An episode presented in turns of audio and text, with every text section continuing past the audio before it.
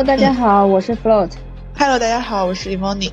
欢迎来到我们的播客节目《上班摸鱼》。呃，我们这一期来聊一聊最近热播的《繁花》。其实这部剧已经大结局了，一月九号大结局的。呃，最开始想要呃做这期节目的时候，当时还是正好在呃刚开始播吧，当时关注了一下，但是后面其实感觉引起的争议还是挺大的。就刚开始播那四集的时候。呃，看在网上看到了很多差评嘛，但是我们俩还是坚持把后面也看完了。整体的这个就是大结局之后来看的话，其实这部剧感觉，嗯，先说一下它的最最终取得的一个效果。一月九号大结局，然后我今天看了一下它的豆瓣评分是八点四分，当时开播的时候开分是八点一分，其实是整体是后期走了一个上扬的趋势吧。而且我觉得后期可能这个评分说不定还会再涨一涨。然后从播出效果来看呢，腾讯视频的站内热度值是，呃，一度突破三万一千的。因为我当时看到一个热搜，好像整个腾讯突破三万的剧好像就有三部吧，好像。呃，这个我没有关注哎，但是看来就是确实说是是播的很好了。对，就是我记得那个杨紫去年《长相思》吧，是《长相思》，对，当时是有一个突破三万的，就。整体站内热度值突破三万的其实不多的，所以它的这个热度挺高的，而且，呃，这个应该是就是网播跟电视上播都就是同步的嘛。然后央视八套的首播是十分钟，收视率破二，然后峰值收视率是二点六，而且它其实在网上的讨论其实是很多的，剧情啊、演员啊、幕后的花絮啊。包括对王家卫的各种讨论啊，还有很多人开始考古啊。就我觉得，就是一部剧，它有没有火起来，就是它的演员，对不对？对，就是就是，比如说一部剧它火起来了，它的这个演员就会有很多的人开始考古它。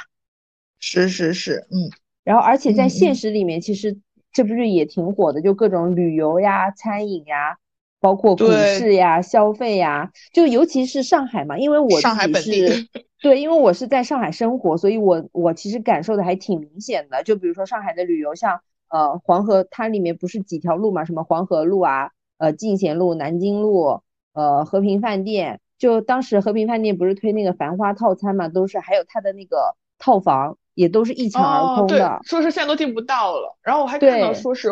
黄河路上面那个至臻园，现在原先它设置这个位置，现在的那家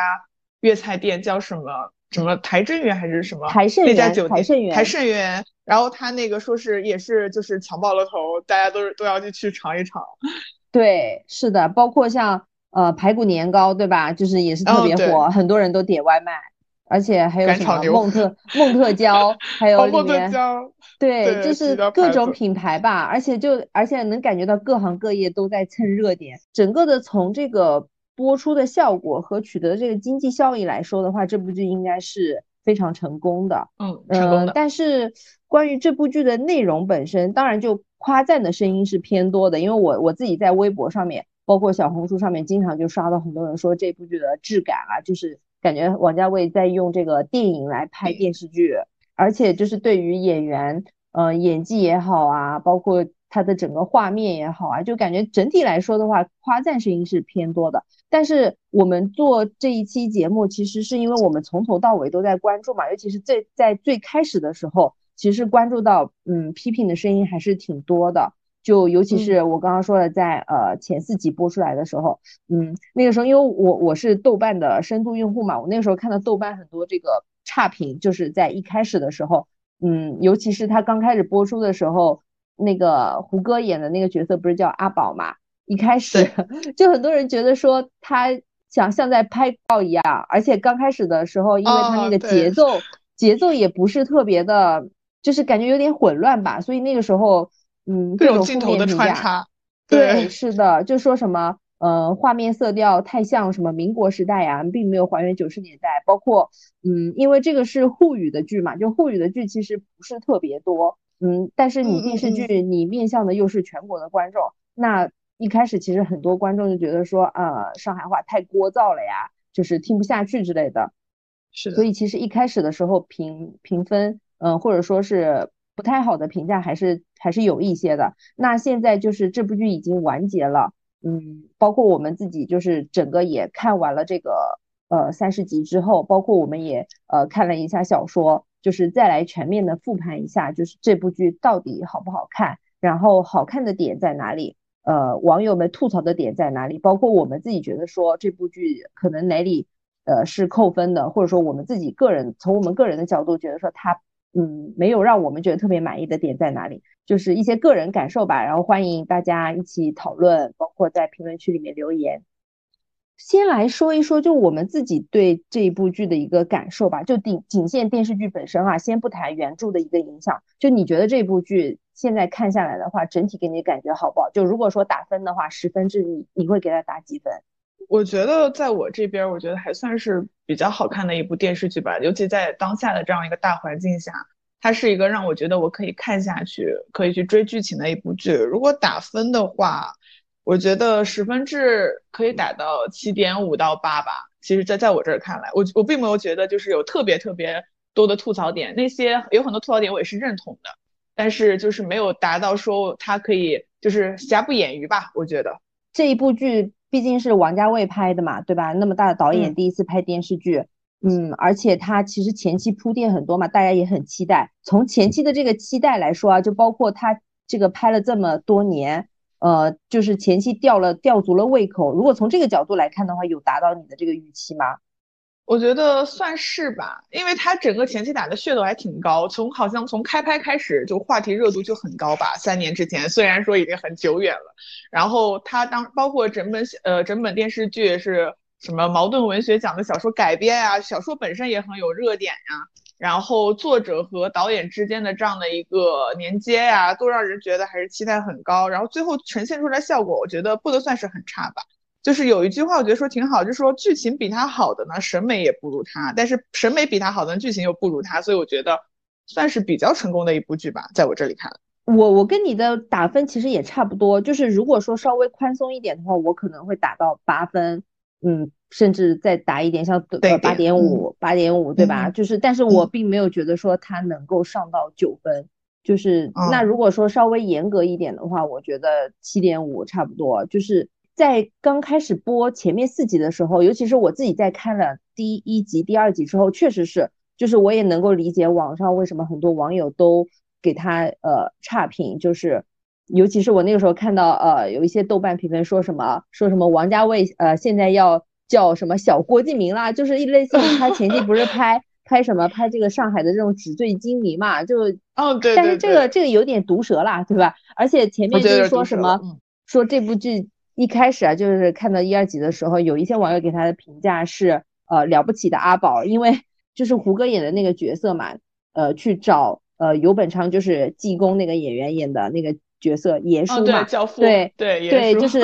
里面有个镜头，就是爷叔带着他去那个和平饭店嘛，然后又给他去刮胡子啊、刮脸，对，买衣服、做头，然后摔对换西装，然后整个的他一套这个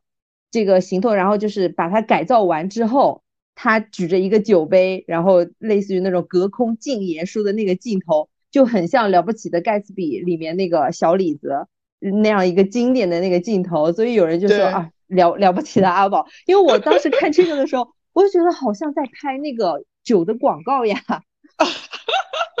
是，就是会稍微浮夸一点。他之前不是也主打什么一个什么中国版盖茨比吗？了不起的盖茨比，挺确实是挺有意思的，大家这个。评价，而且前期我不知道是不是王家卫他自己的一个个人风格啊。前期的话，就前面那几集感觉节奏确实是有一点点混乱的。就是对于经常来看电视剧的观众来说，就是它整个的故事是流畅的嘛，就你看就按照时间这样子，故事的发展是按照时间来的。但是这部剧前面前面那几集的时候，就甚至包括那后面也是一样，就他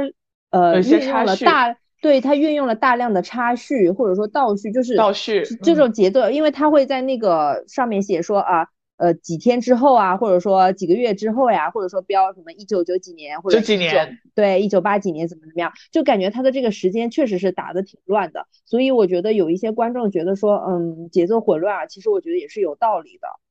对，前前面几集他为了就是快速的铺入各种各样的人物。引入各样各样的人物，然后很快的话，剧情镜头比较乱，比较快，可能观很多就是电视剧观众没有那么快的能接受，一下子接受就是这么多的人物，就是去理清这个关系线会觉得很乱。然后再加上那个刚开始讲他什么被车撞了，然后为了引入剧情讲讲他后面很多的东西。就电视剧的话，确实确实来说就是节奏有点过于混乱。电影的话，这个是可以理解的嘛？对，因为电影毕竟它时长也有限嘛。但是电视剧你想想，它三十集，每一集都差不多四十几分钟，就去掉广告的话，四十几分钟，那对于观众来说确实是可能不是那么容易接受哈。因为我其实这里我想插一句，就是我自己也看到，呃，戴锦华他他在 B 站上面就是。前一段时间也上传了他之前的一个评价，就是好像是去年还是前年，他评价《繁花》的那个预告出来的时候，他就说，嗯，电视剧其实还是比较生活化的，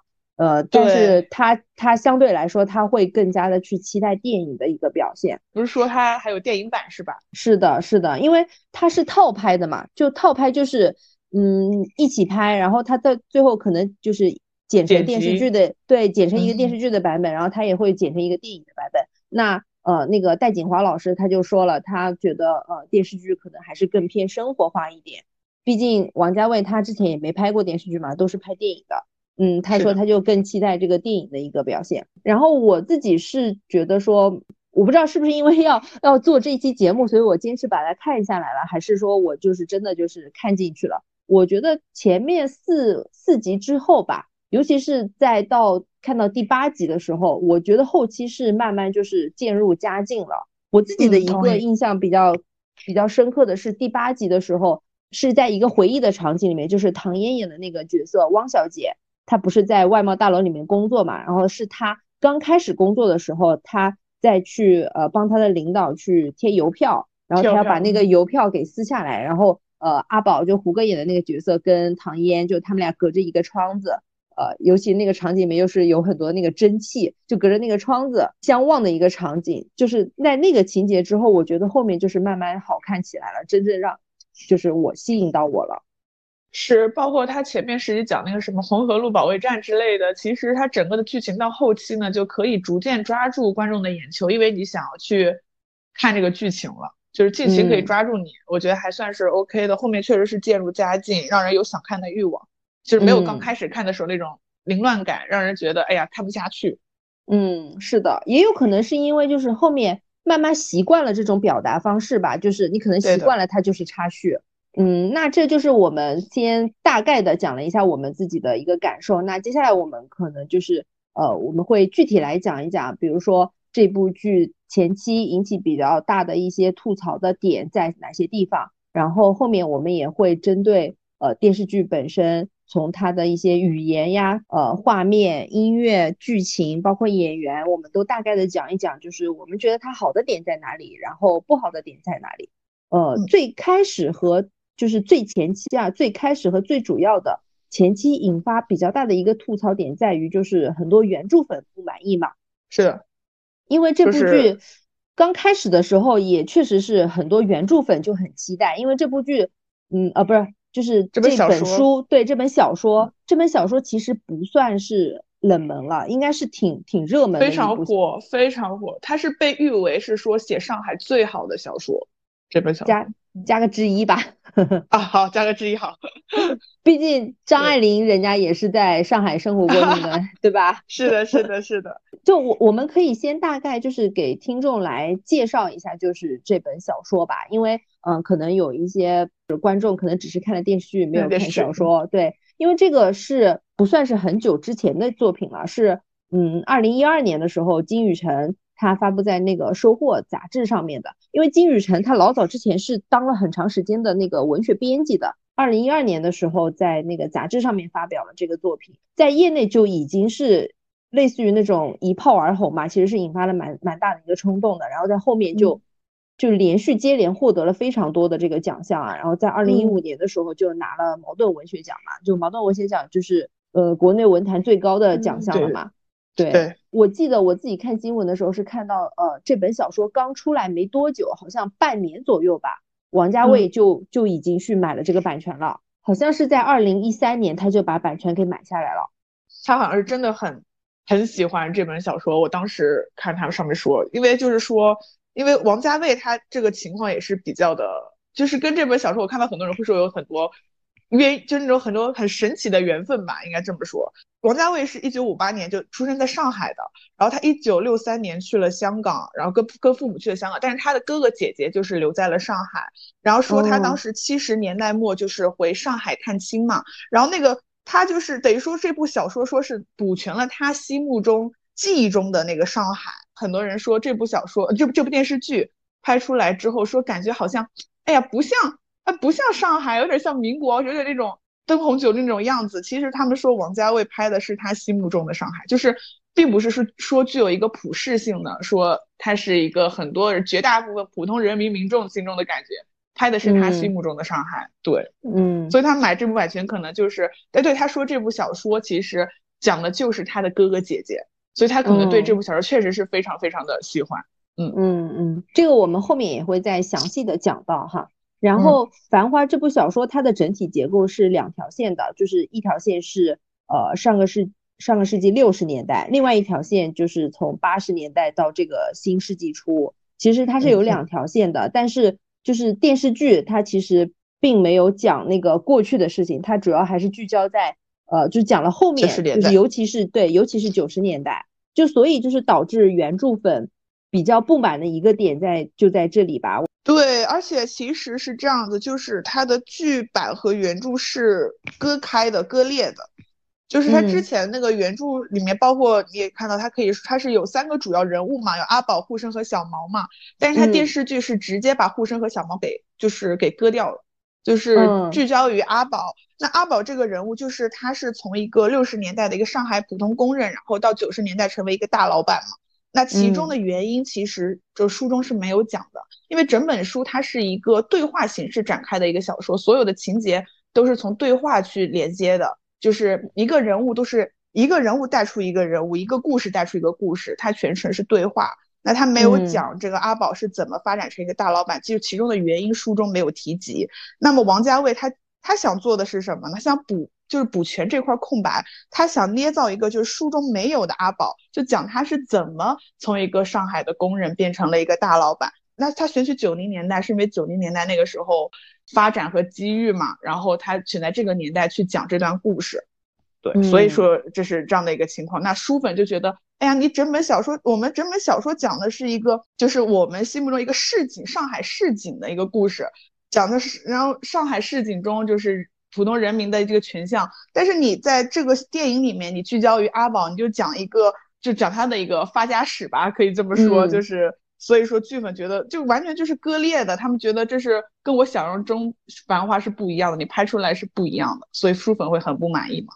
嗯，而且还有一点是，尤其是在看了前几集的时候，会发现他。其实聚焦的都是当时最繁华的地方和最对最上层的一些人士。其实对于呃小人物、普通人，其实好像是并没有特别多的这种篇幅去介绍他们的。因为这个小说它其实表现的这个主题还是说整个的这种大历史下这种小人物的一个命运嘛，对吧？嗯嗯，就是对于这种市民的群像的一个刻画，还原了就是上海市民的一个整体面貌。但是在看的这个过程当中，就感觉好像你都是聚焦的黄河路嘛，对吧？和平饭店都是那种就是很热闹的、很高级的，就是你没有钱、没有没有多少钱，你可能就不能进出这些场场所的人，所以就是觉得嗯有点偏了。但其实这个我我觉得可能也是因为没有看到后面，因为。在看到就是中间和后面的时候，你其实也会发现，他其实也拍了很多，就是上海弄堂里面的人，比如说他那个弄堂是怎么样子的，对吧？人在那边怎么生活的？但是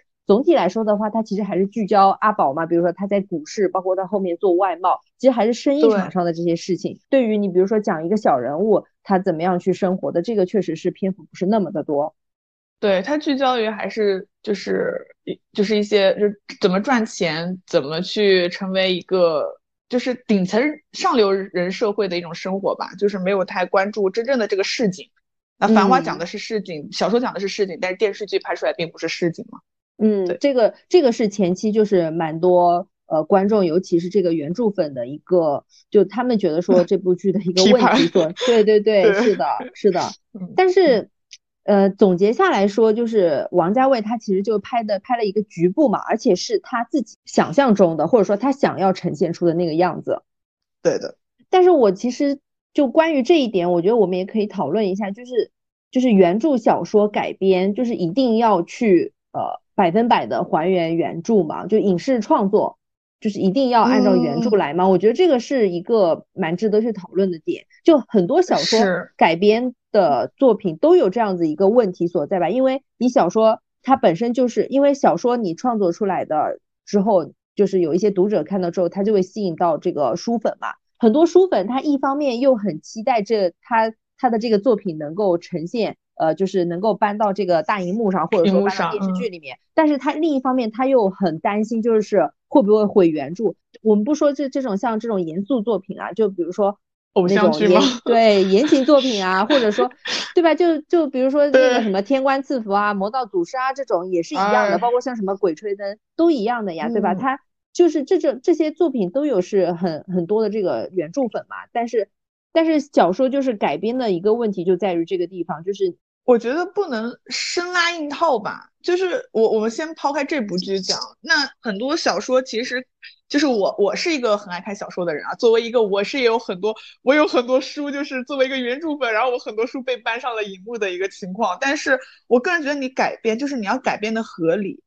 呃，你你你，因为很多小说，其实你这样啊，人看小说的时候，在文字版的时候，你心目中是每个，就像人家说，你一千个人看哈姆雷特，有一千个哈姆雷特，对吧？那个怎么话怎么说来着？对，一千个人心中有一千个哈姆雷特。对你看的书，每个人心目中对这你看的文字构建出来的画面是不一样的。嗯，那你想让它拍成电视剧，你要符合绝大部分人，包括很多甚至人家只是单纯去看一个电视剧，你就要合理，你要符合很多普罗大众的一个价值观，然后要符合现实。我觉得这个是应该要去做的。我觉得不能就是原著生拉硬套。你去看小说的时候，很多东西。你文字看在眼里面，你觉得是合理的，是正常的，你能接受的。但是你真正拍成电视剧，变成一个活生生的人，一个立体的东西呈现在你的面前，它是要合理的。那我觉得就是关于叫《繁花》的作者金宇澄，他关于今天就是王家卫改编他这部小说，他有一句话，我觉得是适合于很多原著粉，包括作者去看的。就是他有他在采访中他是这么说的，他说小说交给导演呢，就是他就是一个新的生命了。就是他不能不可以去复制的，你没有他不觉得说小说和作品就是要一模一样的，就是他是赞同王家卫能把《繁花》拍出来，就让不一样的一个《繁花》，他是可以的。那我觉得作为原著粉，就是你也应该去批判性的去看这样的一部电影。你如果说你没有看过这部小说，你去看这部电视剧，那像比如说像咱们，呃，咱们普遍来说看完这部电视剧，咱们觉得哎是 OK 的，呃七点五分到八分。那你原著粉没有必要说，就是一定要死揪在说，哎，他跟我看的小说不一样。你批判性的去看，你把它当做一个全新的作品、全新的生命去看的话，或许你也会觉得它很不错。嗯，我其实觉得主要看拍的这个人是谁，就是因为这部剧的特殊的一个情况，就是这部剧是王家卫他买了版权，然后他拍的，就就有点像，嗯。比如说李安之前不是拍那个《色戒》嘛，对吧？《色戒》的原著是那个张爱玲写的嘛，那他就是他其实也是放，就是放了很多他自己的一个理解进去嘛。这种大导演吧，就像王家卫呀，像那个侯孝贤呀，他们都是那种作者性很强的，就他自己有他自己的理解，理解。但是对我会觉得，就是你得看是由谁来改编，然后。就是比如说我们经常看的一些呃小说，就可能不是偏严肃的那种啊，或者说有一些玄幻类型的呀，或者说像比如说像《鬼吹灯》这种，对吧？可能他的那个导演并不是那么的出名，然后他可能只是呃某一个平台觉得说，哎，看中了这个，如果改编可能会火。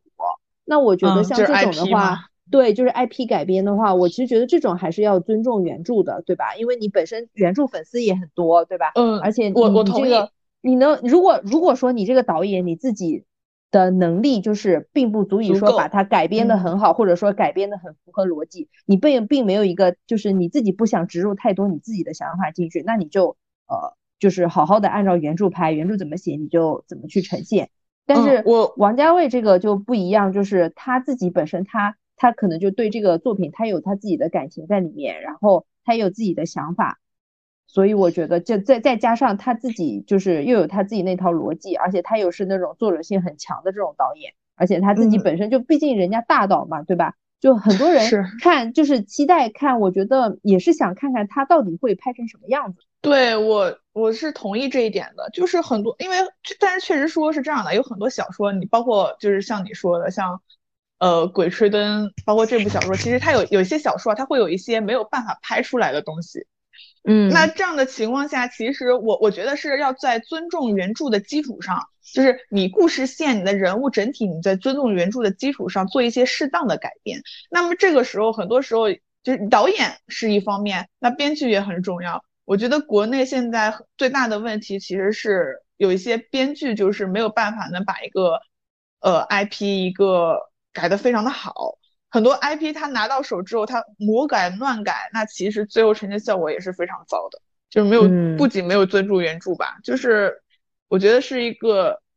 就是适当的改编嘛。但是国内现在有些很多 IP 就是 只知道买 IP，买买完 IP 然后拍拍出来赚一波热度，然后 就没有然后了。而且你你刚刚说就是可能原著当中有一些东西不太方便拍或者不好拍，呃，比如说像《鬼吹灯》。对吧？就比如说像《鬼吹灯》，他拍了那么多，他可能就是有一些东西，可能技术上面没有办法呈现，对吧？但是像像比如说像这个《繁花》里面，可能有一些人会提出来，觉得说，因为六零年代，对六零年代的可能可能就是不太好拍出来，或者说你想象不出来王家卫拍那个年代是怎么样子的。但是就是关于这个六零年代到底能不能拍，其实我觉得我们也可以讨论一下。就是我自己是觉得说，不是说这个东西因为敏感就不能拍，因为。之前在准备的时候，不是也提到了《三体》嘛，对吧？三体，三体它也翻拍了呀，而且就是翻拍的整个效果其实是不错的。那它在前期的时候，《三体》就是对那个年代的，因为小说里面前前面就是也讲到了这个年代，对，就是它也拍出来了。我觉得就没有什么嘛，就不没有什么说规定，就是说这个就不能拍。嗯，三体拍出来是因为我觉得这块是在三体整部小说中是不可或缺的一部分，这是非常非常重要组成的部分，因为它是因为这段历史才造就了叶文洁内心的一个改变嘛。那但是在繁花，我觉得王家卫不拍还是还是我个人后来想想，可能是因为还是说他拍的是他心目中的上海，他想要做的并不是说去还原这部小说，因为他想补全的是阿宝的一个历史，捏造一个。他心目中的上海和他心目中的阿宝嘛，那所以对于他来说，六十年代这块可能不是特别的重要，并不会影响他整个的一个发展变化。他聚焦的是一个抓住机遇和一个发家致富，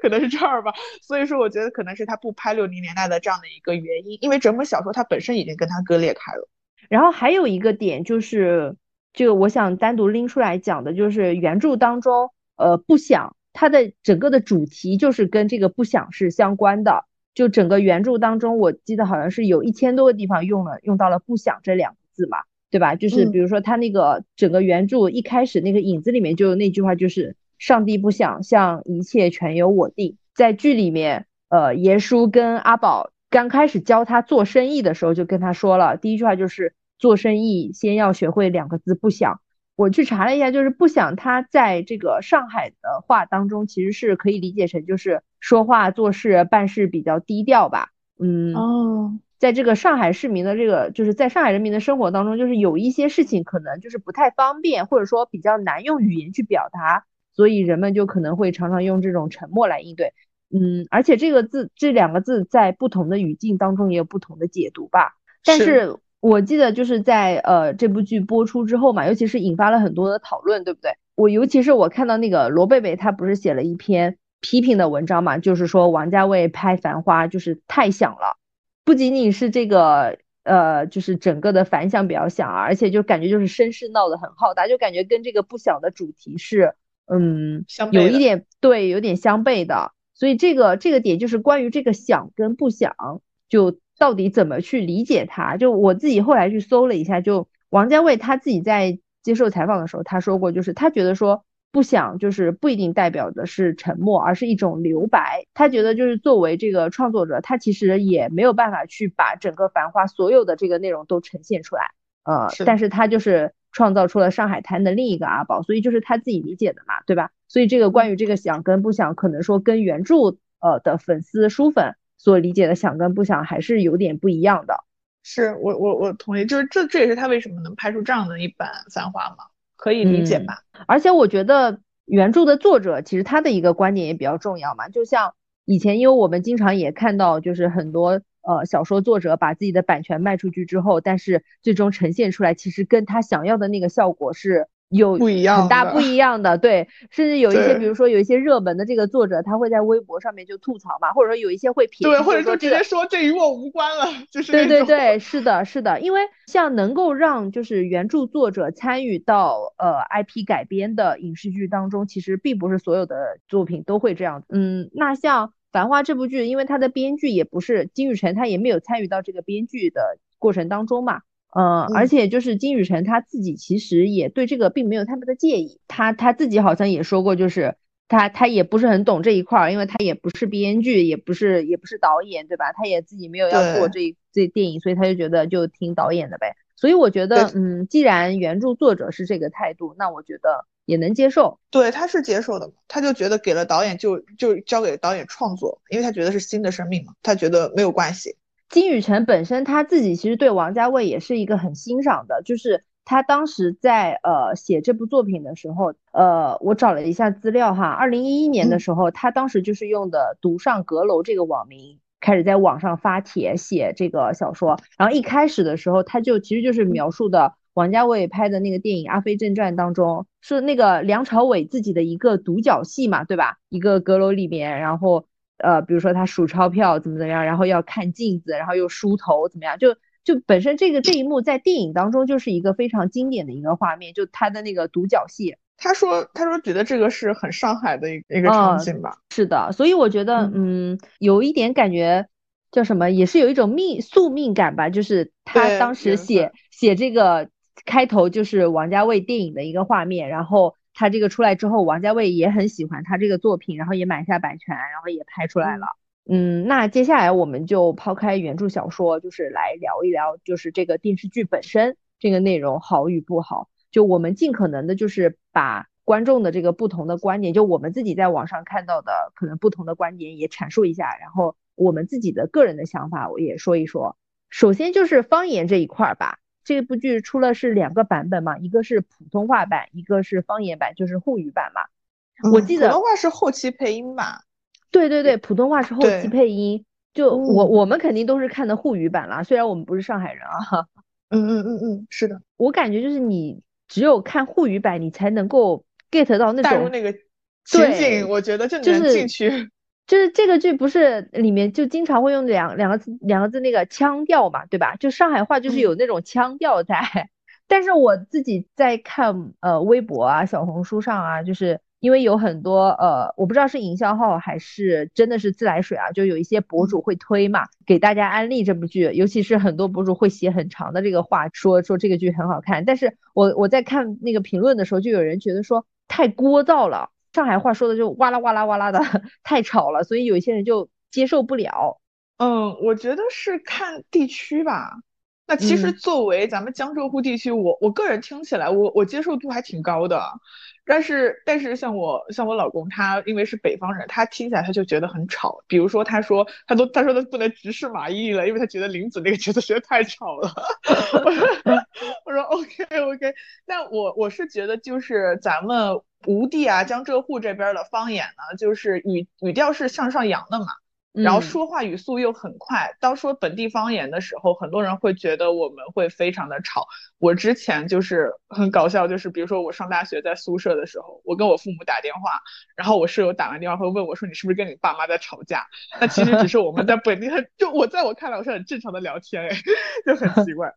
对，因为因为我们俩是江苏人，然后我又在这个上海工作嘛。而且就是因为我我自己上班的地方就有很多上海人嘛，呃，就是也会用用这个上海话互相交流。再加上在上海，其实你在很多公共场合都能听到就是上海人说话，所以其实我自己的这个接受程度还是挺高的。就我觉得，对我觉得无所谓哈。而且我觉得就是上海话其实本身就这个语言其实还也挺有意思的。就比如说他他们其实说话会很快，你有没有发现？对对对，咱们说的都很快。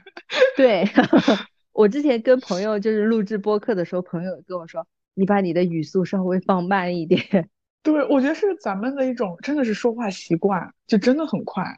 哦，怎么说？有可能，有可能。那我们之后稍微注意一下，就 是尽量不给听众朋友们带来这种困扰。就是马伊琍她自己在谈到这个沪语版和普通话版的差异的时候，她其实也说了，就是上海话其实有很多这种当地的这个俚语吧，有一些比较独特的表达方式，可能只有用上海方言才能够准确的展现出来，然后也能体现人物的一个性格。那你如果是普通话版，你就你就没有那个调调，没有那个氛围。对，前期我看的是沪语版嘛，但是后面就是因为我自己也比较忙，所以就是没有那么多精力，就是盯着他看。因为我看沪语版的时候是很认真的去看的，因为他说话也比较快嘛。然后后面我就是看了一点普通话版，因为就是我可能比如说一边做事儿一边听一听这样，嗯，我就能够明显感觉出来，就是就有一点点奇怪，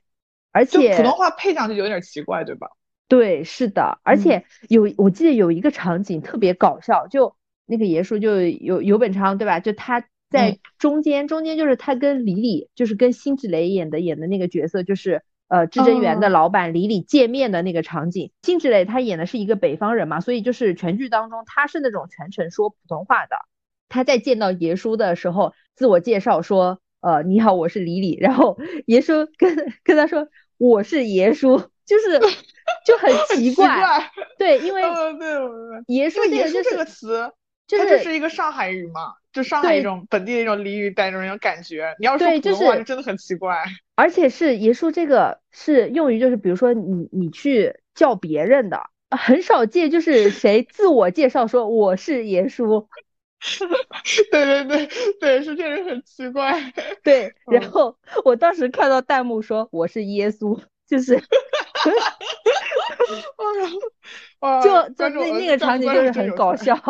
嗯嗯，是的，是的，是的，没错。而且其实我还挺建议大家去看一看，就是沪语版的，就因为我们看电视剧大多还是普通话嘛，方言剧不是那么的多。你除了像 TVB 本身就是粤语就不是一个方言，是一门语言嘛，对吧？除了像这个 TVB 那些剧，然后其他我们方言比较多的就是东北话嘛，对吧？因为呃，东北他那边有有他自己的电视剧，比如什么《乡村爱情》，对吧？这个也是很很火的。而且东北话就是你你听起来你不会有那么大，就是你你能听得懂，完全能听得懂。它不，因为它其实已经算是北方官话了。那官话其实是北方语言衍衍生出来的嘛，不突。对对，是的，就是你你不像像上海话，就是你如果不看字幕你就听不懂。像东北话的话，你完全就是接受得了。而且尤其是像我们小时候。看那个春晚嘛，对吧？那个时候赵本山多火呀，对吧？很多小品，那对啊，小品都是东北话。对，小品基本上都是北方的小品很多嘛，对吧？所以就是我们对东北话其实并没有那么多的一个陌生感。再加上就是娱乐圈里面确实东北的演员也比较多，但是有部分东北演员他们在演电视剧的时候，就非东北剧的，就纯普通话的那种电视剧的时候，他们的东北口音真的有点明显。就我前两年看了呃那个电视剧《相逢时节》是。呃，袁泉跟张艺兴也姐弟俩，然后男主角是雷佳音，呃，里面还有贾乃亮。就是这部剧它的一个设定是在一个南方的城市，但是里面像呃雷佳音和贾乃亮就东北人，对，就很明显能够听出来他们的口音是有一点东北的这个口音在里面的，所以当时就我看了就觉得很不舒服。所以北方人，我给他们好像都会认为自己的方言就是普通话，他们可能自己不觉得有问题，是真的，不觉得自己就是发音有问题。就最近两年那个魏大勋不是特别火嘛，就有一些就是呃观众也说，就是他其实还是要稍微注意一下。嗯，魏大勋他尤其在他，因为他在综艺上面，其实他的那个就是会，因为为有很多也不知道是不是综艺效果吧，就是他的那个东北口音是挺明显的。除了东北话的话比较普遍，呃，方言剧里面我记得陕西话也是，就西北西北方言也比较普遍啊？是吗？我我我只知道是这样的，我可能没有看过他专门的电视剧，但是我发现他这个方言就是会在很多电视剧里面会有呈现，就是。就是有普通话和陕西方言，它会有一些结合呀，就是包括他有些人会说这个方言，我就觉得会被大家接受度还挺高的。这个我倒是知道。对对，是的，是的，可能是因为西北文学，就陕西文学本身就也很出名，然后再加上他的那些作品也很适合去改编，呃，再加上就是好像西北的演员确实也比较多，尤其陕西的，像闫妮嘛，对吧？闫妮，闫妮，闫妮还有张嘉译。我记得前两年就是有一个陕西的妆台嘛，张嘉译演的，我不知道你有没有看过，它里面就是看过，它里面就是陕西话，然后还有呃那个《山海情》嘛，《山海情》前两年也是，那这个是的，它是应该算是有就陕西那边方言，对，但是你发现没有，它不算是纯正的陕西方言，它会带点那种俚语里面，但是它又有。普遍来说，又是带有一带带有点普通话那种感觉，你你感觉得出来吗？对对对，而且而且因为那个剧里面他不是就是全部都用的当地的那个演员，可能就是也不好找，就有一些外外就是外地其他地方的演员，但是他会学习，所以就是学的会比较不太像吧。嗯嗯嗯，是。但因为因为我们本身就是对这个方言也不是很了解啊，但是我自己看的时候，我其实还是蛮喜欢看这种就是方言剧的，包括嗯那个《爱情神话》嘛，前两年的那个比较热门的一个电影，那也是全沪语嘛，因为马伊琍也在里面演了嘛。对，马伊琍现在是沪语专用演员，我发现。是，就是嗯怎么说，普通话其实会让这个效果打一定折扣，呃，所以我觉得就是像。繁花这部剧的话，其实因为沪语的话，其实也确实是筛掉了一批观众吧。其实还是有一定门槛的。比较明显的就是，虽然从我们刚刚说的它热度很火嘛，但是，嗯，我觉得身边讨论的人没有那么多。仅见我自己身边啊，我上班的地方就是感觉讨论比较多的还是上海本地人，就本地的这个他们能会说上海话的人看的比较多。呃，像外地的，我我其实也问了一些我其他的同事，他们就是看过的人确实不多，就不像，不像去年就是开年的时候，狂飙不是特别火嘛，就感觉下沉市场啊几乎 都在看狂飙。你你去坐高铁的时候，过过年回家坐高铁都在看狂飙，狂飙。但是对，但是繁花就感觉就是好像就是它没有那么下沉吧，我感觉，就确实还是有门槛的吧。就像你说的，一你要你得往后看，你得看得进去。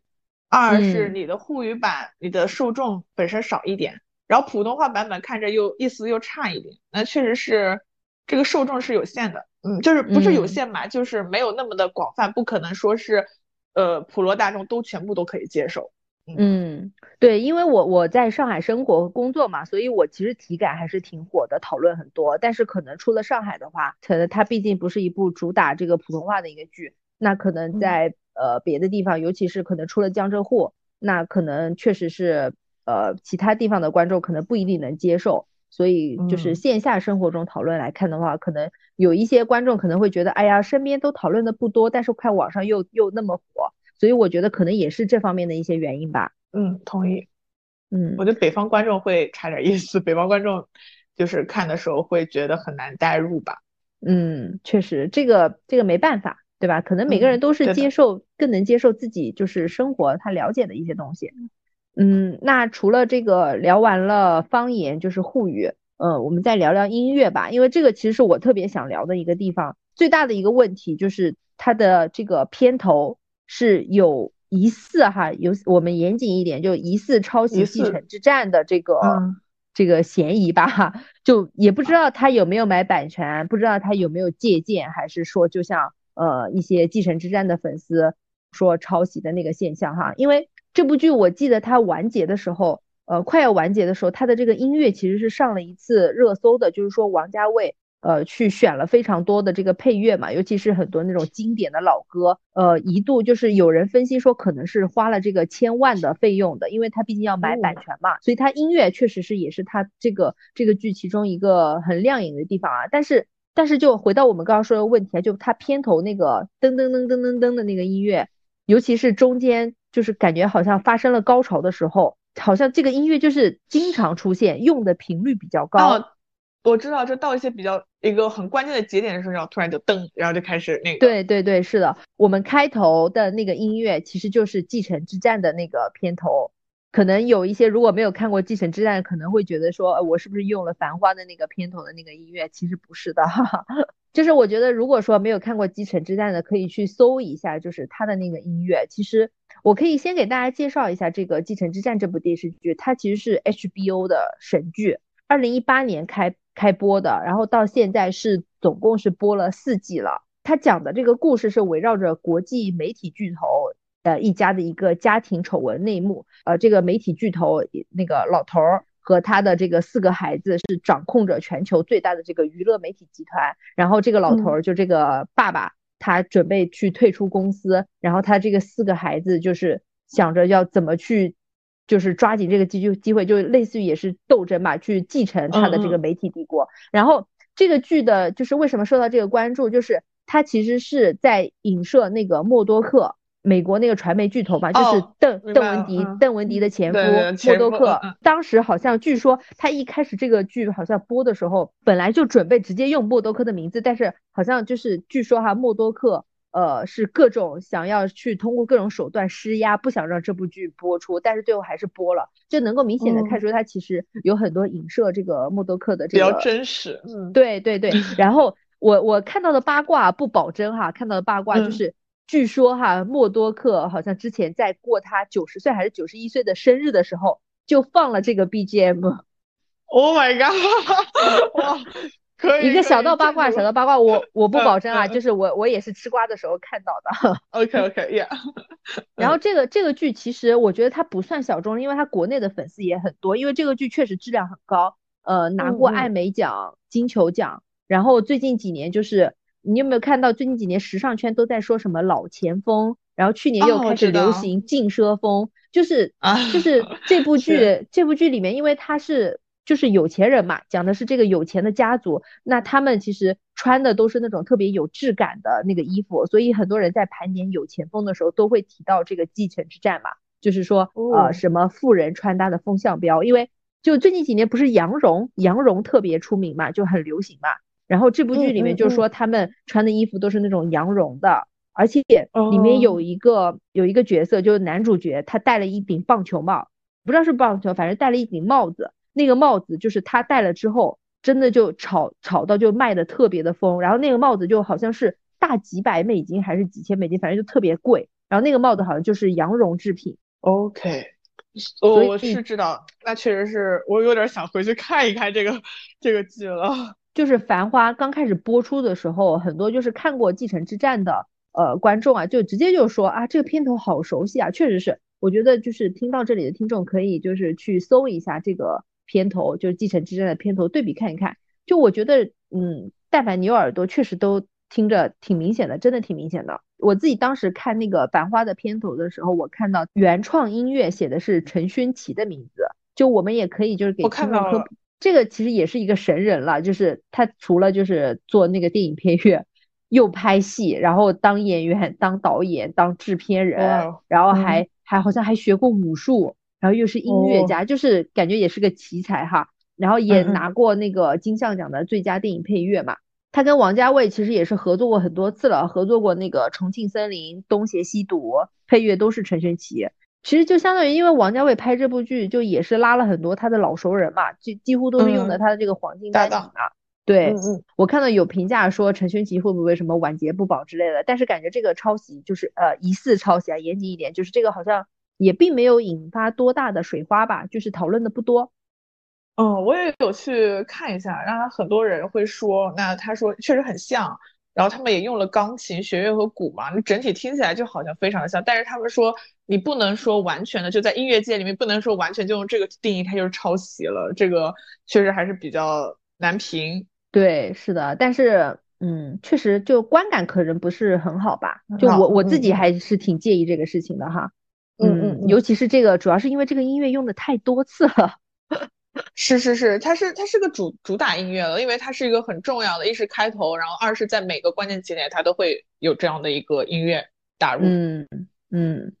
行吧，这个东西我觉得看可能有一些观众接受程度高的，或者他没有看过《继承之战》的，可能也觉得像我们如果对我们没看过的话，一下子当时可能还我们并不了解这样的一个情况，那我们反而会觉得这个层剧情还挺大。那嗯，之前你跟我说了这个事儿之后，我回去也听了一下，确实。确实是很像，对，嗯，所以到底是致敬啊，还是就是借鉴啊？这个东西不好说，我们也不下定义，就只是告诉大家有这么一个事情吧。除了这个片头的这个音乐啊，就是王家卫他在这部剧里面其实也用到了非常多其他的音乐，就比如说，嗯，大量的这种戏曲的一个片段。因为林子他不是住在那个葛老师的那个家里嘛，就是那栋楼，他楼下不是有。呃，楼下他楼下的那个石老师，就一经常播，经常放那个京剧。对对对对对对，嗯，是吧？就而且他用的这种戏曲啊，其实都是跟那个人物，其实也跟人物的命运其实也是相契合的。呃，其他印象比较深刻的音乐就是安妮吧，就那个特别搞笑的。哦，安妮，一个安妮就是让董永就是火了。对，就是呃，汪小姐帮那个范新华，就是范总轩辕三羊牌他的衣服的时候，就是邀请了很多呃，比如说什么时装编辑啊、摄影师、模特吃饭，酒桌上面唱的就是那个王杰的安妮。嗯，他他还用了那个什么，包括请了那个，就是也叫算请吧，就是他套用了一个那个费翔的什么“冬天里的一把火”啊，在那个年代什么的，整个的都是对吧？他那个费翔应该不是他吧？不是费翔本人吧？不是的，不是他没有请到，没有请真人，就只是就是画用了那个年代的那样的一个歌，然后那个场景，然后因为那时候费翔那年真的很火嘛，就是啊，对对对，被大街小巷，对，嗯，宝总跟马老板。就是在卡拉 OK 唱《爱拼才会赢》嘛，这个这个也很，就感觉就是好像凡是讲商战的或者说讲 做生意的都会用到这个，好像老板老板们都很喜欢唱这个歌。是是是，而且比较符合就当时那个那样的一个年代和场景，我觉得 挺有意思。嗯，然后后面就是那个唐嫣汪小姐，她跟那个阿宝就是类似于两个人可能要分分道扬镳的时候吧。嗯，有那个王菲的执迷不悔，然后后面也有那个张学友的偷心，对吧？张学友的偷心好像还播了不止一遍吧，感觉一遍又一遍的，直接是直接把这个这个歌我我在网易云音乐上搜了一下，看了一下现在的这个在前面的评论全部都是繁花来的。哦，真的。对，而且后面不是有讲到那个阿宝早年间他不是去东京嘛？然后他跟林子不就是在东京认识的嘛？那其实也用了那个《东京爱情故事》的主题曲。哦，对，对的，是感觉这个这个剧确实是配乐也挺多啊。我去搜了一下，它总共就三十集嘛，用了差不多五十七首配乐，而且就是绝大多数都选择了授权价格更贵的原创，因为就是原创的话，就是确实是版权费比较高嘛，确实也是花了不少钱的。嗯，除了这些就是一些经典的配乐之外，它其实里面也用了非常多的一些。他王家卫自己在他之前的电影当中的一些配乐，因为王家卫之前就是他拍了很多经典的作品嘛，像《阿飞正传》、那个《花样年华》，对吧？《一代宗师》、《二零四六》，其实里面有很多的，就是在他以前的这些电影作品里面的配乐，其实都在这个《繁花》电视剧当中用过了。因为我我在看那个最后就是片尾的时候，片尾不是会有工作人员的那个表嘛？我看到了那个梅林茂的名字，就是日本的一个配乐大师吧。梅林茂他在嗯《一代宗师》跟《二零四六》里面的那个配乐，其实都被用在了《繁花》当中。那那我觉得我们也其实也可以讨论一下，就是电视剧当中用了太多的这个音乐，尤其是频繁的重复的使用，就是会不会影响观感呢？呃，我个人觉得不是很影响我的观感吧。就是在我看电视剧的时候，我很喜欢。背景 BGM，因为我会觉得有时候一些很好的 BGM，如果配的好的话，真的会给画面给氛围加分哎。嗯，这个我是同意的，尤其是呃，比如说像那个执迷不悔跟偷心吧，确实也很符合呃这个主人公当时的他的一个心境。是因为音乐很容易让人就是带入到那个场景里，让人觉得哇。就一下子就能感受到，就是主角有，因为有很多时候有些镜头啊，主角之间的一些言语可能不是特别多，它就是一个镜头，两个人的一些相望或者怎么样。但是一个 BGM 可能会让你瞬间就 get 到，哎，男女主角那种内心的活动啊，或者怎么样。我是个人比较喜欢，就是搭的很好的 BGM 的。嗯，是的，而且王家卫他自己本身也很喜欢在就是他的作品中用各种各样的音乐，而且我感觉他其实也是很会用音乐的一个人。嗯。但是啊，但是我想说一个，就是我看到中间反正是十几集的时候，呃，汪小姐不是被就是下放到工厂嘛，就是去历练去了，然后呃，郑恺演的那个魏总去找她，就是里面有一段，就是郑恺跟他的身后那帮小弟在跳舞，就是在那个工厂前面跳舞，有配乐吧，要跳舞，就是那一段让我觉得很很迷惑。我我都我我我甚至怀疑那一段会不会不是王家卫拍的，就很感觉跟整个剧的就很奇怪呀，就给我的感觉好像是陈思诚或者徐峥 才能拍得出来这种 那种喜剧带着喜剧风的那种感觉吗？对，就是很莫名其妙，就是突然在工厂前面就是 给这个给汪小姐跳舞，就虽然很这个可虽然很符合就是魏总的这个人设，但是这个这一段剧情让我觉得很迷惑。对，那这个可能也不是音乐的问题，因为这段剧情它本身就很迷惑，很迷惑。嗯嗯，我觉得这个东西也是见仁见智吧，就可能对大家的观点不一样，可能有些人觉得音乐太多了，或者说太频繁的使用了，可能会影响观感。嗯，我整体感感受下来，除了某几个片段吧，其他我总觉得，嗯，我整体感觉还行。嗯，我也是。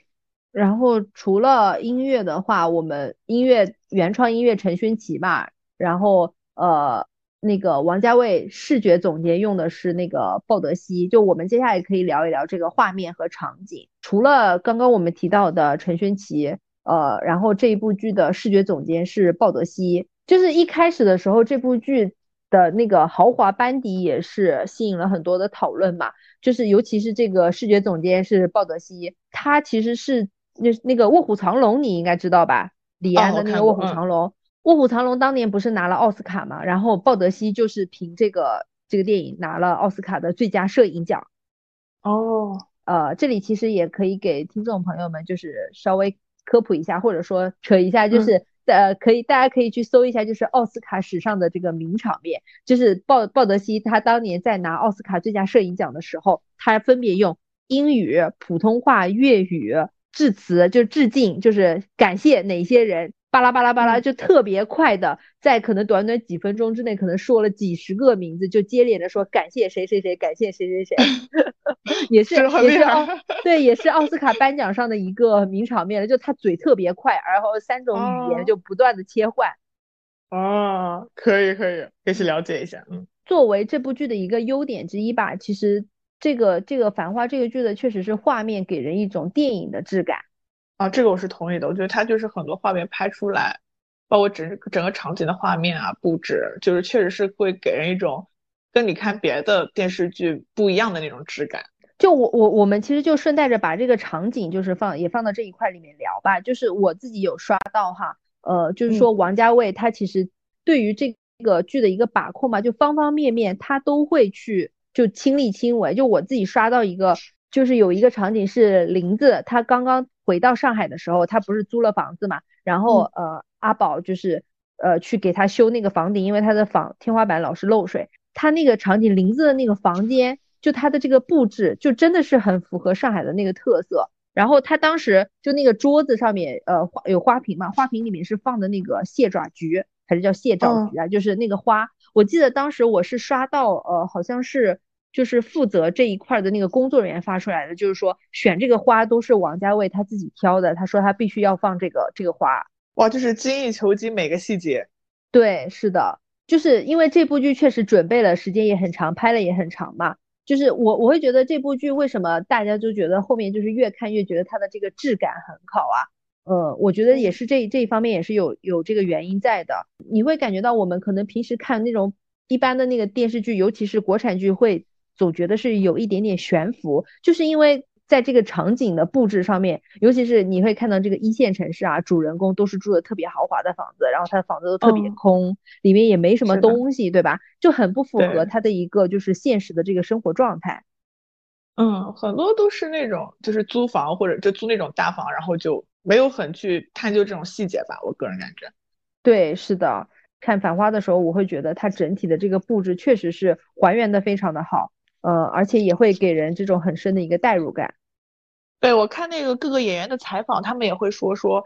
当然了，有可能演演员也当然可能是为了宣传这部剧，或者是说一些那个比较，但是他们说整个他们那个场景搭出来，因为很多其实都是棚内场景嘛，搭出来说是跟他们记忆中小时候的一些场景都非常的像，就感觉好像回到那个年代，是他们都是很认可这样的一个场景布置。嗯嗯嗯嗯。对于就是熟悉王家卫电影风格的影迷来说，就是确实是《繁花》的一个特特色啊，就是它的这个视觉风格其实就很就很符合王家卫的这个个人风格嘛。就比如说它的光影啊、色调啊，对吧？而且尤其是那个王家卫不是经典就抽帧嘛，对吧？其实前期看的时候就有就有很多网友在弹弹幕上说电视剧也抽帧呀。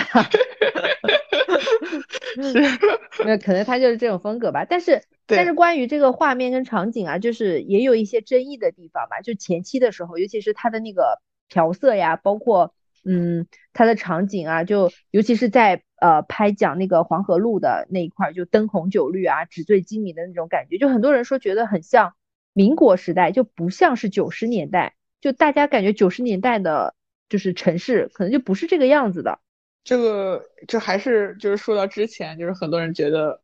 就是无能，是因为觉得就好像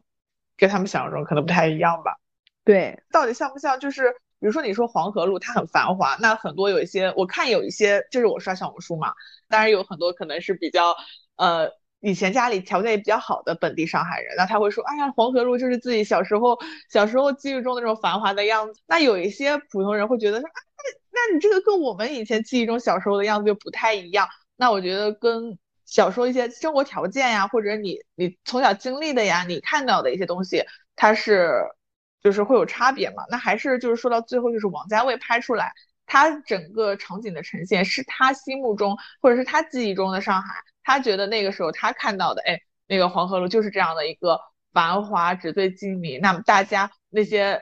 大家为了做生意啊，那种应酬啊，那种。交谈呀，就是整个就是发展的一个一个样子吧。就像你说，他也拍了一些弄堂的镜头啊，那些就是我觉得会更贴近生活一点。那大家会觉得，像我小时候我在弄堂里面，居民大家都是聚集在一起啊，大家生活都比较拥挤的那种样子，他也拍到了一些。但是呢，整体呈现呢，肯定是不是很很多很全面的。那更多呈现的是那种只就是觥筹交错的一个场景，那会让很多普罗大众可能会会觉得，哎呀。跟我小时候接接近的那样的场景还是相去甚远吧，因为就像你说的那个年代，你看电视剧里呈现，你吃一顿饭几千块钱，可是在那个年代，人民的一个收入可能也才就几百块，那时候吃个饭那时候，嗯，你你去买个东西几块钱呢？那现在那你说吃一顿饭几千块钱，肯定不是普通老百姓说就可以轻易去黄河路上消费的吧？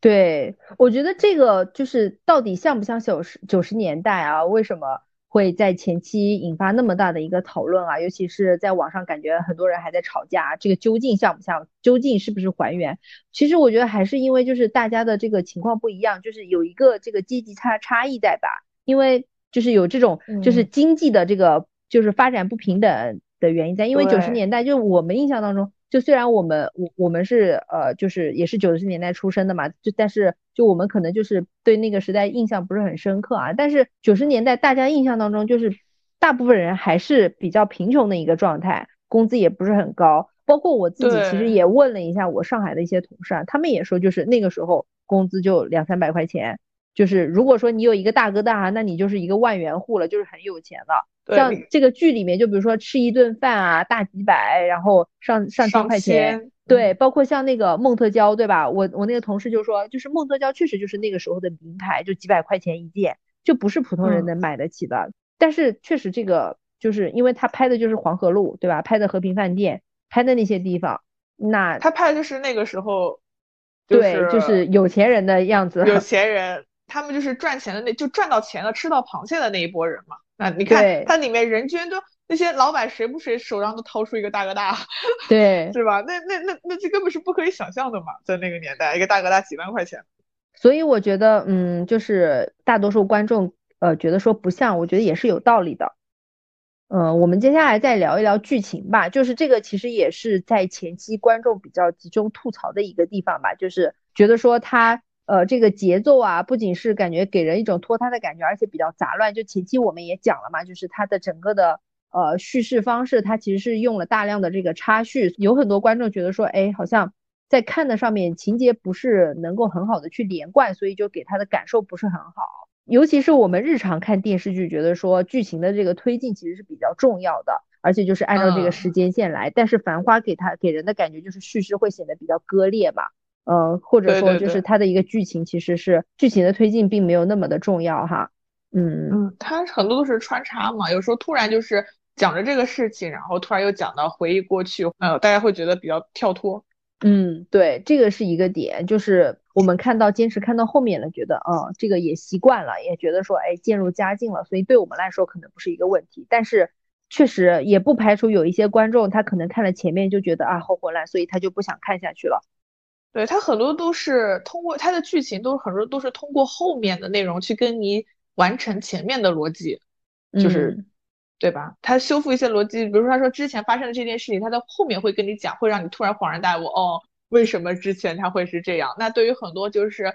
习惯性去看一个就是很直时间线的一些观众的话，会觉得，哎，我前面我这一块我还没有理解，我还没有知道为什么要这样做，然后。怎么就突然又跳脱到别的东西？那确实是有时候有些人会觉得很难以就是继续的看下去，尤其是比如说他他是在到后面才给观众呈现哦，阿宝跟那个林子是在东京他们怎么相识的，还有就是对呃阿宝跟那个汪小姐他们当初相识的一个情况，但是你就是你就不能够就比如说你在前期的时候你其实是比较难理解，如果你没有看过原著的话，你就比较难理解就是他们之间的这个关系是怎么样子的。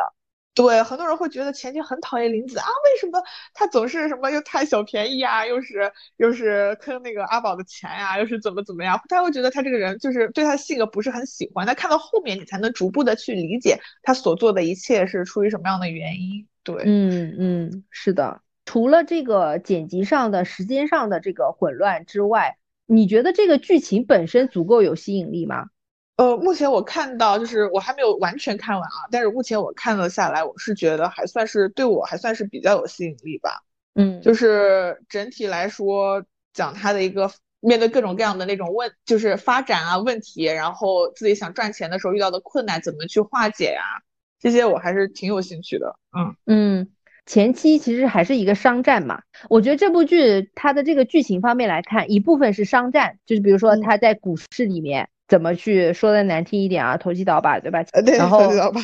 后 面后面又是讲他去做外贸嘛，做这种实业的这个生意，做这个经销商。呃，另外一个重头戏就是讲他的这个男女关系嘛，对吧？但是让我觉得是扣分的一个点，就是我其实觉得他的剧情还是挺就很俗，可能是因为我对王家卫的期待有点太高了吧。比如说你你你说他前期在嗯。拍他就是商战，就是大开金手指，就感觉就是那种很典型的男频爽文啊。嗯，就是有你的意思，就是说男主没有，就是几乎没有遇到什么困难，遇到困难也都能化解，每次都不太会被人整到那种感觉。就是除了这一点，就是为什么我会觉得他像爽文？就是虽然啊，很多人都在说，呃，这一部剧里面对于女性的角色刻画非常的好啊，然后呃，甚至有一些人说什么王家卫是那种少有的不厌女的导演哈，但是。我觉得这部剧里面，就是为什么让我觉得他很难评爽文的点，就是你会感觉到他就是一路上都在遇到各种各样的女性啊，然后但是都很喜欢他呀。就比如说你看，呃，李李、汪小姐、林子，汪小姐跟林子是明显很喜欢他的，然后李李到后期就是可能大家的解读不一样，有些人觉得说李李其实后期也是爱上了他，对吧？三个不一样的女性，然后个性又不一样，但是大家都。都爱上他，然后尤其是为什么让我觉得就是很俗的一个点是，中间他的那个初恋雪芝是那个杜鹃演的嘛，对吧？啊，对对，杜鹃演的，杜鹃真的是这里吐槽一下，杜鹃真的是各大导演的那个白月光，光女友，对，就是 女友白月光都是都是找他演，哎呀，我觉得太俗了，太俗了，确实是他确实这个形象很符合啊，但是。这个《繁花》里面这个剧情真的让我觉得是太俗气了。他他们俩一开始都是在上海嘛，雪芝跟阿宝都是在上海，然后后面是雪雪芝的那个呃家里就是香港有亲戚来了，然后他们俩就分手了，然后雪芝就去了香港，然后后面就是雪赚钱的事儿是吧？嗯，对，就是说就是说，然后后面就是雪芝又回来了，就是她伪装自己就是呃结婚了，然后很有钱，然后当时阿宝其实是。呃，没有什么钱的嘛，对吧？对，穷小子。那个时候八十年代，然后后面九十年代的时候，阿宝就是有钱了嘛，然后他去到香港，然后在香港这个谈生意的过程当中，又遇到了雪芝，才发现雪 雪芝是在撒谎，其实他并没有说很有钱，其实只是在酒店里面当服务员。这个场景真的好俗气啊，就是那种啊，当初你对我爱答不理，现在我有钱了，然后怎么怎么样，高攀不起。对呀，我明白。我我觉得这种，其实我也。我觉得这段我不知道，我不明白他加的意义在哪里。其实我不明白这段白月光的意义在哪里，我不是很理解。是他是因为白月光跟他说，就是你要赚钱，所以他才去想要赚很多钱吗？我我已经记不太清了。感觉就是男人赚钱就是为了女人，或者说男人就是想要变强，就是因为他当初被初恋女友嫌弃没钱。就我觉得这个设定真的就很俗气。明白，是这段确实是让我觉得也是挺俗气的，很俗气又老套。而且嗯，但是我在想，就是设置雪芝这一段，或许也是为了解释，就是阿宝为什么就是跟他身边的后面这三个女性就是都没有在一起，就没有呃真正的谈恋爱，或许可能也是被伤着啦，心中还有白月光啦 之类的。嗯，反正我我站在女性视角来看的话，我其实觉得是挺无语的。再有一些，比如说设定啊，就是呃，他有一个跟他并肩作战的兄弟，对吧？淘淘，然后然后又有这个爷叔老前辈一直在提携他，就各种给他解决问题，对吧？因为你会看到他前期啊，就除了后期他跟那个爷叔是有一点矛盾的，前期他其实遇到什么困难都是爷叔在帮他解决，对吧？嗯，帮他兜底。嗯，爷叔就翻小本本看谁又欠他什么账了。是是的，是的，各种各种给他兜底，对呀，然后女主角都爱他，然后尤其是林子。嗯，对，林子是真的，就是其实这里我就是包括我之前我我也觉得我想说一句，就是很多人说林子就是无理取闹很泼什么的，但其实我后来觉得就是很多人说的挺有道理，就是林子做很多事情，他其实并不是说他心里喜欢阿宝，他包括他有很多钱他拿要了，他也并不是说要要怎么样要花掉或者怎样，他只是想用那些方式去探自己在阿宝心中的位置，他想去看自己在阿宝心中的底线。对我其实觉得就是。剧情方面，嗯，并没有超出我的想象吧，或者说给我带来特别惊喜的一个地方，就是虽然这个剧呃讲男女关系，不是说跟我们日常看到的呃国产剧都是真的说谈恋爱怎么怎么样，或者说结婚呀，各种拉扯啊，各种就是矛盾啊，然后又解释呀，然后呃甜剧啊之类的，就这个可能也是王家卫的一个一个特质吧，就是他自己拍男女关系本身就不是那种。谈恋爱啊，什么情情爱这种，他拍男女关系就感觉就是像蒙着一层纱一样，包括他《花样年华》呀，《一代宗师》里面啊，就也是有这样这样这种男女关系的。就他啊，在这个《繁花》里面，阿宝跟呃林子、跟汪小姐、跟李李，尤其是跟李李，就是是有这种拉扯感、暧昧的这种氛围在的，嗯，比较强，嗯，所以这个剧感觉到后中期吧。中期到后期，就是男女关系也是一个很重头的部分，商战是一部分，男女关系也是一个部分，但是整体来说都没有，就是给我的惊喜感都没有那么的强烈。这个《繁花》原著里面讲男女关系，其实讲的非常的赤裸裸的，对对，是的，呃，用那个上海话来讲，就是叫“嘎拼头”嘛，嗯，嘎拼头，嗯，呃，原著里面其实就是呃关于这种比较露骨的。表述其实还是挺多的，就是展现的其实是非常的赤裸裸的。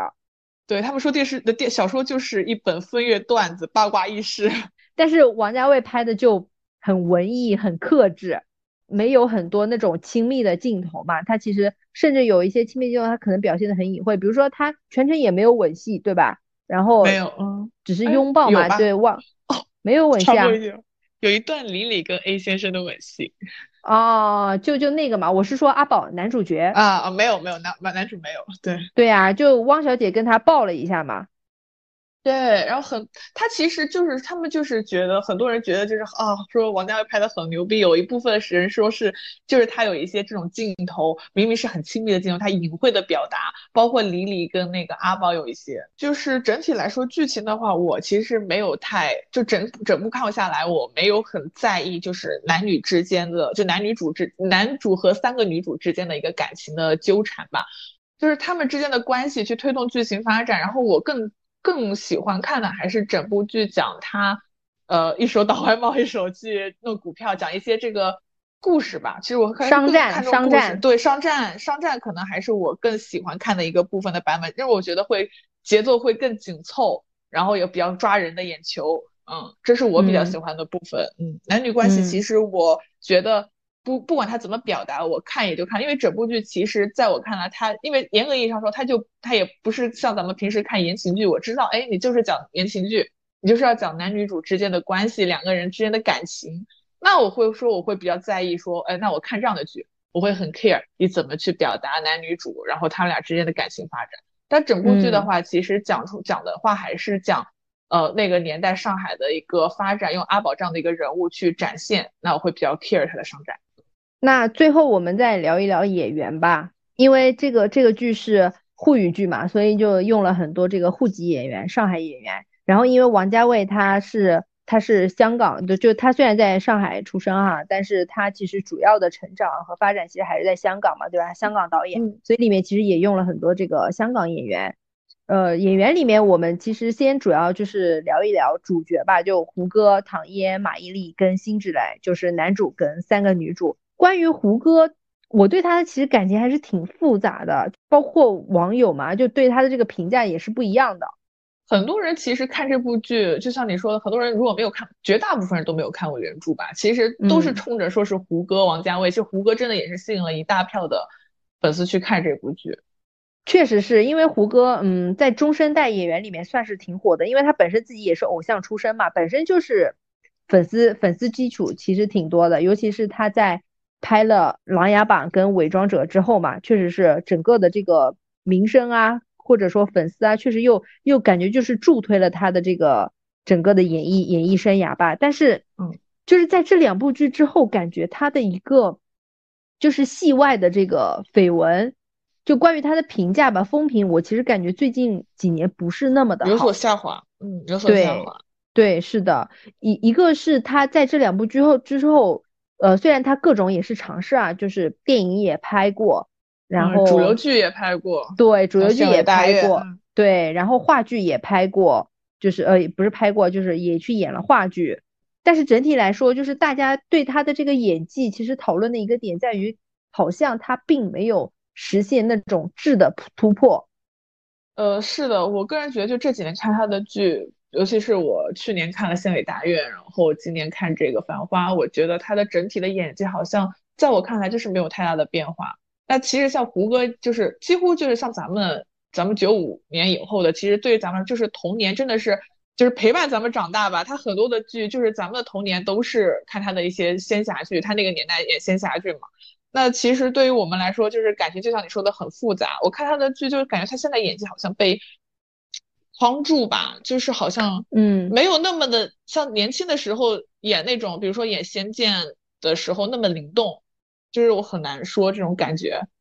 嗯，但是这个这个角色也不是要求他灵动嘛。我其实感觉就是在《繁花》的其中某一些呃场景里面，我其实能够感觉看得到呃像李逍遥的那个影子。就是王家卫，他其实也是看过《仙剑》的嘛，他自己也 说就是希望呃，就是给他一个像像李逍遥那样子的一个感觉，所以我我自己也能感觉到，但是在有一些戏里面给我的感觉是没有没有实现特别大的一个突破吧。嗯嗯嗯，就是也不出戏，你肯定你你你不会质疑他有演技，就是不出戏，但是也没。有好到那种程度。嗯，是的，是的，嗯。就是我，我其实感觉胡歌这两年的给人的感觉就是他确实很努力的在演戏，但是没有没有很大的突破，是吧？没有很大的突破。对，是的。再聊聊其中的几个女主演吧。你你觉得这三个角女主角里面谁演的最好？呃，很难说吧。就是马伊琍，我感觉就是正常发挥，就是已经在那儿了，就是没有什么可可可那个可评评判的。然后。辛芷蕾其实我觉得她的角色跟她现在接的一个主流大方向还是比较像的吧，就是不一样、独特风情的一这样的一个女性角色。那其实像唐嫣的话，尤其这部剧，我就我因为我我其实虽然说啊，我没有觉得就是演的就是有多么多么特别特别特别好，但是确实是感觉她有一些不太一样。就是我看了有个评价挺好笑的，说。只唐嫣只要不演傻白甜，都能感觉她演的很好。然后那个 是只要她不演那种傻白甜或者什么姑，就觉得她演的都很好。那其实整部剧，我之前看小红书上一水儿的都是对汪小姐这样的一个角色的，就是好评吧，就说她把这个角色就是诠释的很好。我觉得是因为汪小姐这个角色有一个非常明晰的完整的成长线，她从二十七号汪小姐 到红头小汪。嗯，他从上呃，就是从大学毕业，然后到了外贸大楼，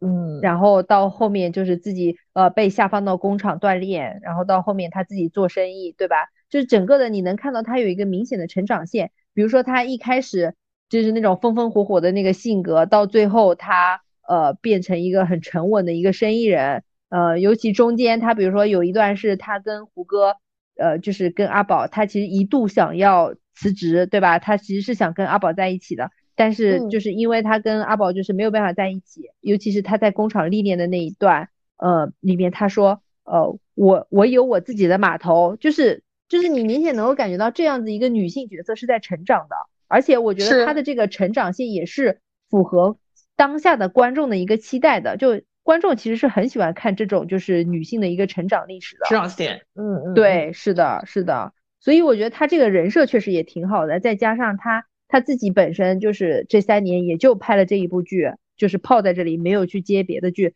这个态度啊，就确实也是很好。嗯，我其实觉得主要是因为唐嫣之前演的角色确实是演技不行，而且唐嫣就是她自己本身作为一个上上海上海女孩，然后她自己演出来就是比较也比较贴，然后她之前那些角色就是一是人设就是本来就是些她很就演以前演的很绝大部分就是一些傻白甜啊一些一种比较圣母或者玛丽苏的女主啊。没有什么难度，偏偏没有难度的角色，就是你很难把她演得很好，就是嗯，一个是没有什么难度，二就是又很难演出那种高光，就没有对，没有什么曲折在里面，没有什么成长在里面。其实我我个人是觉得马伊琍在里面是演的最好的，但是因为对她马伊琍演过这种角色，有点就是她演过太多次上海女人了，演技好，但是是正常发挥。就是不会像那个像唐嫣一下子突然就是哎让大家觉得就是讨论度比较高，嗯嗯对是的，而且再加上她林子这个人设其实前期的人设确实不太好，就比如说她各种爱爱贪小便宜，对吧？嗯，不讨喜这个，嗯，辛芷蕾的话，这个角色其实也挺难评的，就是因为辛芷蕾她这个形象不能算是标准传统意义上的那种。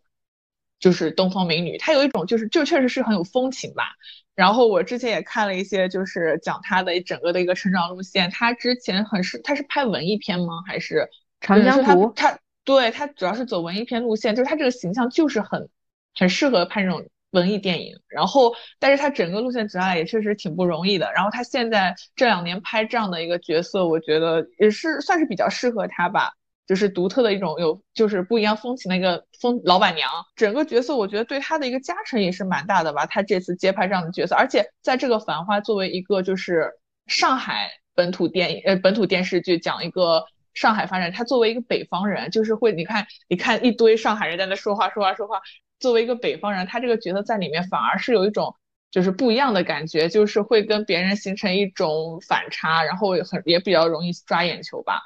对他的讨论度，我觉得也挺高的吧。尤其最近花少的综艺也在播嘛，然后我觉得就是是的，对比较讨喜，大家还是觉得蛮喜欢这样的一个角色。我觉得也是他演的还算不错吧，就挺难评吧，也是很难评。你说他演的好不好的话，这个真的是我我我觉得挺难评的。我我其实倒觉得这个角色挑战不是那么的大耶，就是也是我我觉得也算是他的舒适区吧，我觉得还不算有很大的挑战。但是确实这部戏对他加成很大，尤其是华少又在播，因为他自己本身辛芷蕾在，就是他自己的个性又是那种很典型的东北女孩嘛，又很大大咧咧的，然后又很搞笑。啊，是是是，他跟秦楠的 CP 很火。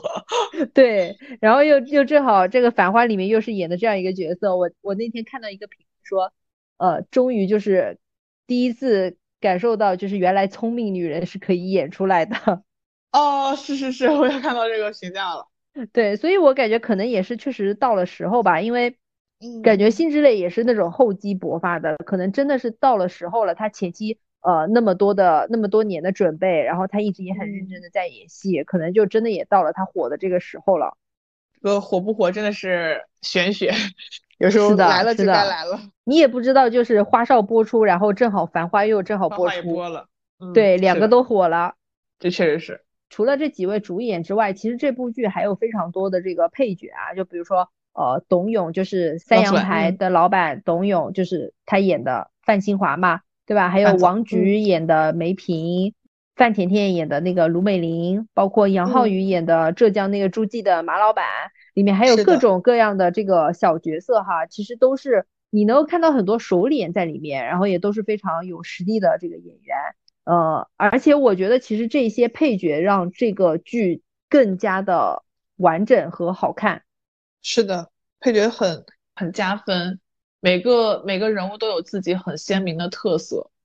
对我其实觉得这部剧到后面为什么会越来越好看，其实就是这一些小角色。嗯，是他那个，而且因为他不只是说只聚焦于男主或者是呃三个女主，然后或者是聚焦一些主要的人物，这些配角的加入让这个剧情会觉得很有的看点。然后他们也是每个故事里面非常重要的一环。对，每一个角色其实都都挺丰满的。而且我觉得里面很多的配角其实都可以单独的拎出来聊一聊，比如说他们的呃人设也好啊，成长线也好，包括这些演员是怎么去演绎这个角色的。